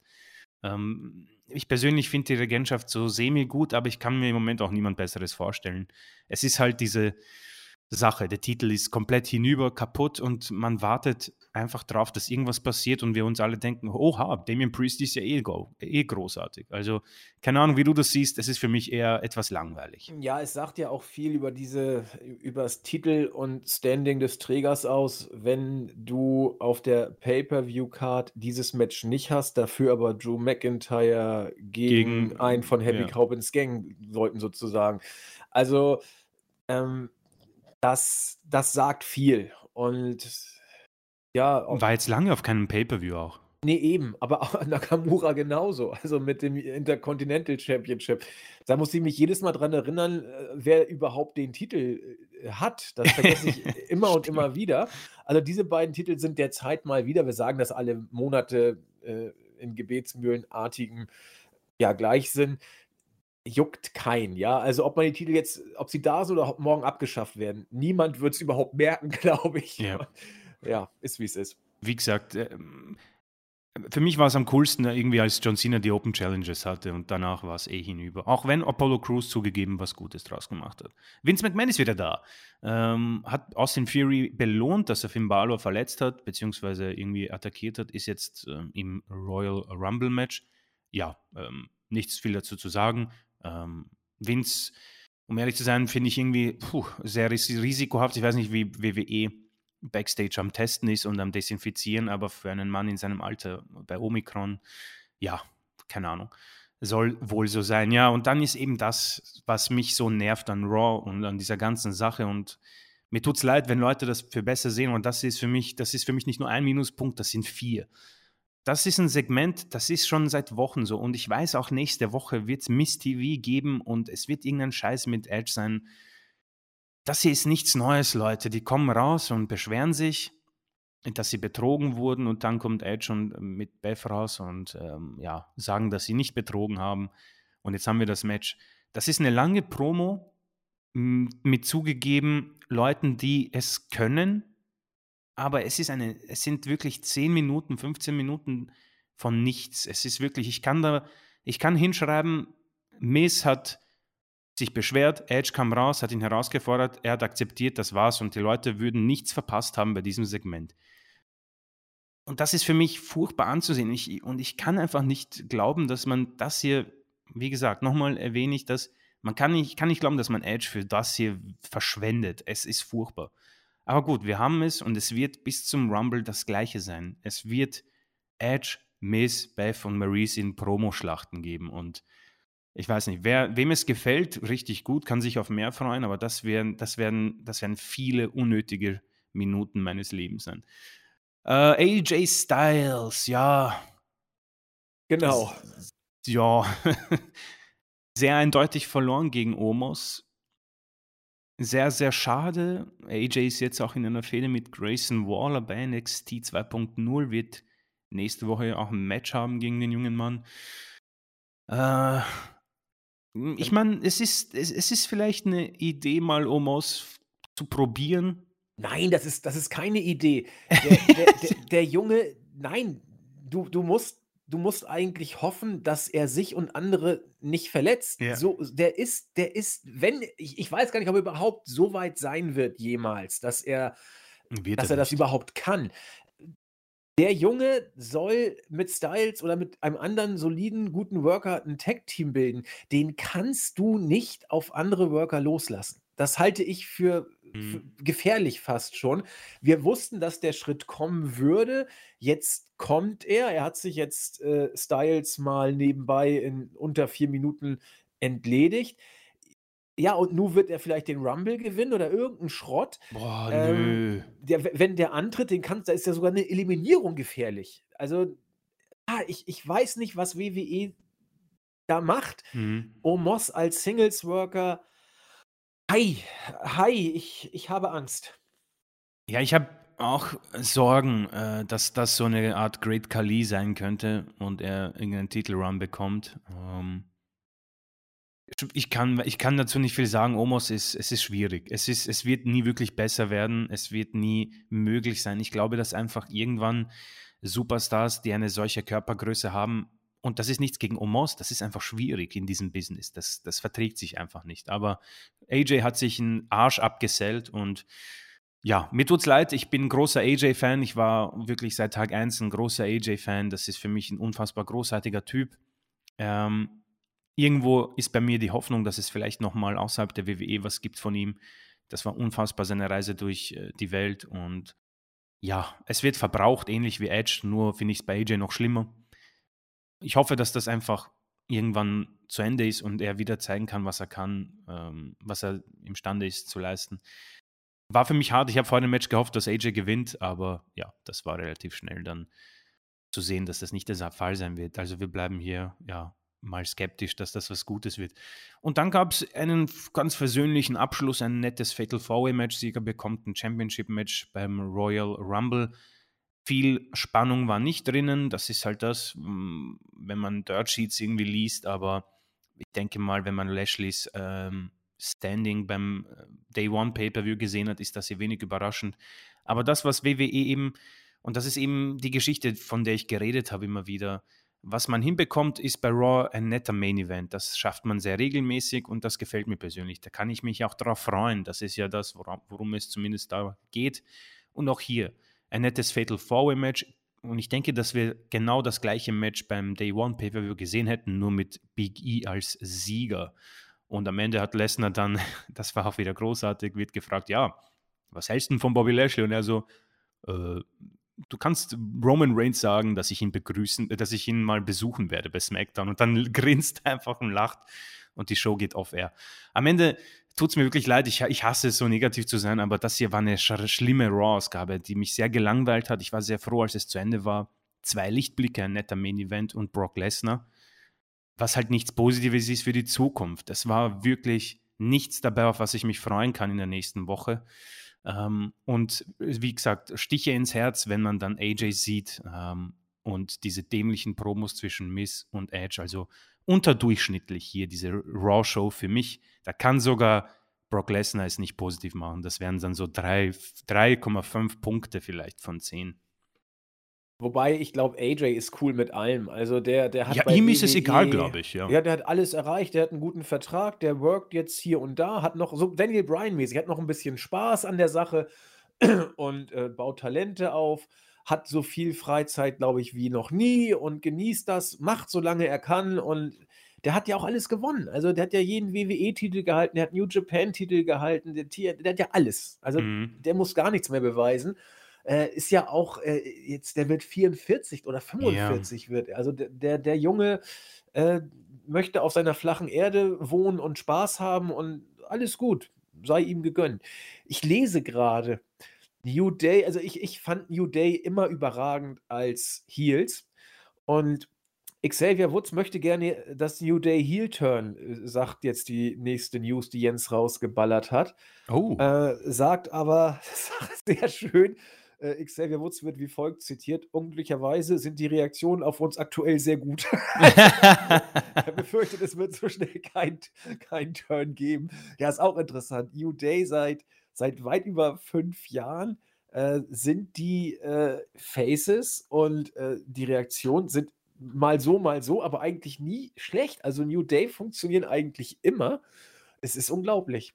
Finde ich ja, total geil. Es ist äh, auch etwas Spannendes, was man bei WW irgendwie durchgesetzt hat. Ich, ich kann mir das wirklich bei niemandem vorstellen, aber ähm, sie zu trennen macht auch absolut gar keinen Sinn. Nein, äh, Big E wird auch, glaube ich, wieder zurückkommen und muss, haben wir damals auch schon gesagt, dass das gehört sich auch so. Und äh, man kann sie ja, man kann sie auch als Singles Worker lassen, ist doch auch völlig okay. Aber ich glaube, jetzt hat gar keiner mehr das, äh, das alte New Day Theme, wenn ich das richtig so mitkriege. Also Xavier hat ein eigenes neues Theme. Big E hat ein eigenes neues Theme. Ich muss auf Kofi nochmal achten, weil ja, bei, ja, bei stimmt, Day One ja. sind sie alle mit nicht mit der alten Musik rausgekommen. Sowohl äh, Xavier Woods und Kofi als auch natürlich Big E mit seinem eigenen Theme. Das ist mir aufgefallen. Was mich eigentlich, eigentlich müssen sie schnell das alte Thema zurückholen, weil das ist ja, das ist ja, geht in jeder Halle eigentlich. Funktioniert immer. Ja, vielen Dank. Damit ist äh, Raw Geschichte und ja, man muss mal jetzt weitergehen. Also Lashley wird Lesnar zum Fraß vorgeworfen beim Rumble. Das Match wird, glaube ich, trotzdem, also es kommt drauf an, wie man es erzählt. Ne? Also es kann so und so werden. Wenn sie äh, Vollgas gehen dürfen, kann man sich auf 10 Minuten Stimmung ja. freuen. Aber ich glaube, die können nicht 10 Minuten Vollgas geben. Es muss eigentlich Lesnar gegen Goldberg sein, bei Mania. Bei Mania? Also nee, es muss dieses Match sein. Ach so, ich. diese Art. Genau. Ja, ja, genau. Kurz und knackig, weil fit sind sie, aber sie sind eben beide äh, auf, auf Kraft und äh, nicht auf Kondition an. Also gut, Kondition werden sie auch ohne Ende haben, ja. Also nicht, nicht falsch verstehen, das sind ja Top-Athleten. Aber ich, ich weiß nicht, ob du denen 20 Minuten äh, stiffes Match geben kannst. Oh, nee, nee, nee. Wird, wird ah, schauen wir mal, was da passiert. Und was mit Roman ist, muss man ja eh abwarten. Wünschen wir ihm das Beste. Und was generell so ist, muss man ja sowieso mal abwarten. Stichwort Zuschauer in den Hallen. Ich habe das Gefühl, die halbe NBA ist mittlerweile krank. Äh, die englische Liga ist auch gefühlt äh, komplett infiziert mit Corona. Äh, überall äh, trifft es die Leute ja. Und da bin ich echt mal gespannt, was künftig passiert. Und in dem Sinne planen wir genau wie viele andere, glaube ich, von Woche zu Woche. Chris und ich sind froh, dass es diesmal geklappt hat. sowohl äh, mit Shows vor Fans als auch, dass wir gesundheitlich immer noch auf dem Damm sind. Wird jetzt ein bisschen übertrieben oder was ich was, aber ich, ich bin ein bisschen vorsichtig und wünsche euch allen wirklich nur das, das Beste. Passt bitte gut auf euch auf. Und ja, lasst euch Pizza liefern oder was auch immer. dann, seid ihr nach dem Lockdown auch gut im Futter und passt schon. Ja, Chris, äh, was gibt es noch für Schlussworte für heute?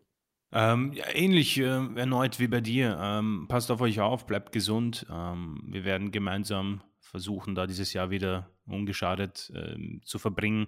Ähm, wer weiß, was passieren wird, ist ja jetzt alles möglich. Und ähm, wie gesagt, äh, unabhängig von Wrestling und äh, was alles passiert, äh, solange wir alle gemeinsam fit sind, können wir uns ja auch bei WI Live unterhalten und eine Party feiern, muss jetzt nicht irgendwie woanders sein. Und wer weiß, vielleicht haben wir es ja dann in ein paar Jahren hinter uns gebracht und können uns dann von Angesicht zu Angesicht äh, aufregen, was für grauenhaftes Booking WWE wieder ausgepackt hat.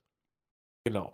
Und wenn irgendwie jetzt die Zahlen so schlimm hoch werden und gefühlt die halbe Republik in Quarantäne muss, das sind ja interessante Regeln. das soll ja angeblich jetzt so sein, wenn, also ich habe mich da noch nicht wirklich schlau gemacht, also, aber wenn es im Worst-Case-Szenario ist, einer ist in, in einem Raum, wo 50 Leute sind, einer wird krank, dann müssen alle 50 in Quarantäne. Also wenn solche Sachen kommen sollten, dann sind wir gefühlt fast alle in Quarantäne und dann machen wir auch einen Quarantäne-Live-Podcast. Also dann müssen wir irgendwie miteinander interagieren, damit wir hier irgendwie die Zeit rumkriegen. Ähm, soll alles nicht witzig klingen und äh, das kann alles noch wirklich unschön werden. Deswegen, Chris und meine besten Wünsche an euch.